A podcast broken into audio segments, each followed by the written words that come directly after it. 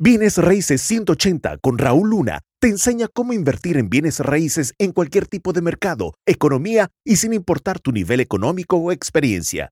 Si Raúl pudo crear un imperio multimillonario en bienes raíces, tú también puedes. Hay cosas en la vida que sí deberías de matar y precisamente nos vamos a portar el día de hoy violentos, pero tranquilo, tranquila, no estoy hablando de la violencia que tú probablemente estás pensando. Como inversionista de bienes raíces, va a requerir de que literalmente mates estas ocho cosas, porque son necesarias para el progreso, para el avance, para que obviamente puedas tener la libertad de poder tener el progreso, de tener resultados extraordinarios. Si no lo haces y no las matas, te van a venir matando a ti. Número uno, mata el miedo al rechazo. Elimínalo, mátalo. Asegúrate de tener buena puntería y simplemente eliminarlo por completo. ¿A qué me refiero? La mejor forma de hacerlo es el que no te tomes las cosas personales. Que cuando alguien te dijo que no o te rechazó, no es el rechazo hacia tu persona, no es como que el ataque es hacia ti. Simplemente te dijeron que no o el rechazo fue temporal.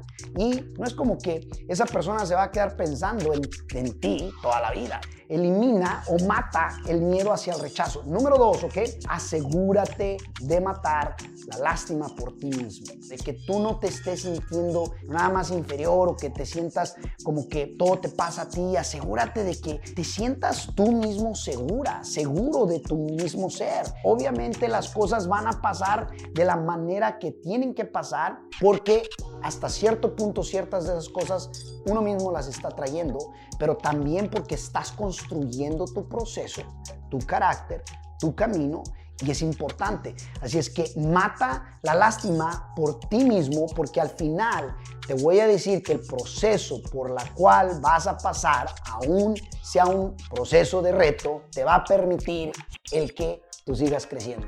Y si sientes lástima por ti, no va a haber crecimiento. Lo único que va a haber es depresión, desesperación, ansiedad y todo lo negativo. Número tres, mata la comida chatarra. Mátala porque si no, poco a poco te está eliminando a tu propia persona.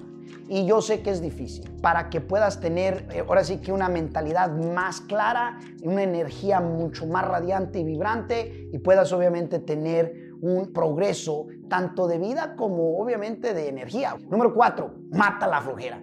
Asegúrate de eliminarla. Porque al final, te voy a decir esto, mayoría de la gente prefiere el camino de menor resistencia. Y eso conlleva también a que simple y sencillamente prefieren no hacer mucho. Mátala, porque si no te mata a ti. Te mata paso a pasito, manteniéndote siempre cómodo y manteniéndote siempre pobre. Número 5. Mata el no tener ambición. Asegúrate de matar el no tener el hambre de querer salir adelante, porque el hambre es el prerequisito para el éxito. Asegúrate también de matar el no tener la disciplina porque ser indisciplinado, aunque seas talentoso, ¿qué crees? De nada sirve. Número 7, vamos a entrar en número 7. Asegúrate también de matar los resentimientos. Cualquier emoción negativa que tú mismo estés trayendo de tu pasado familiar, elimínalo.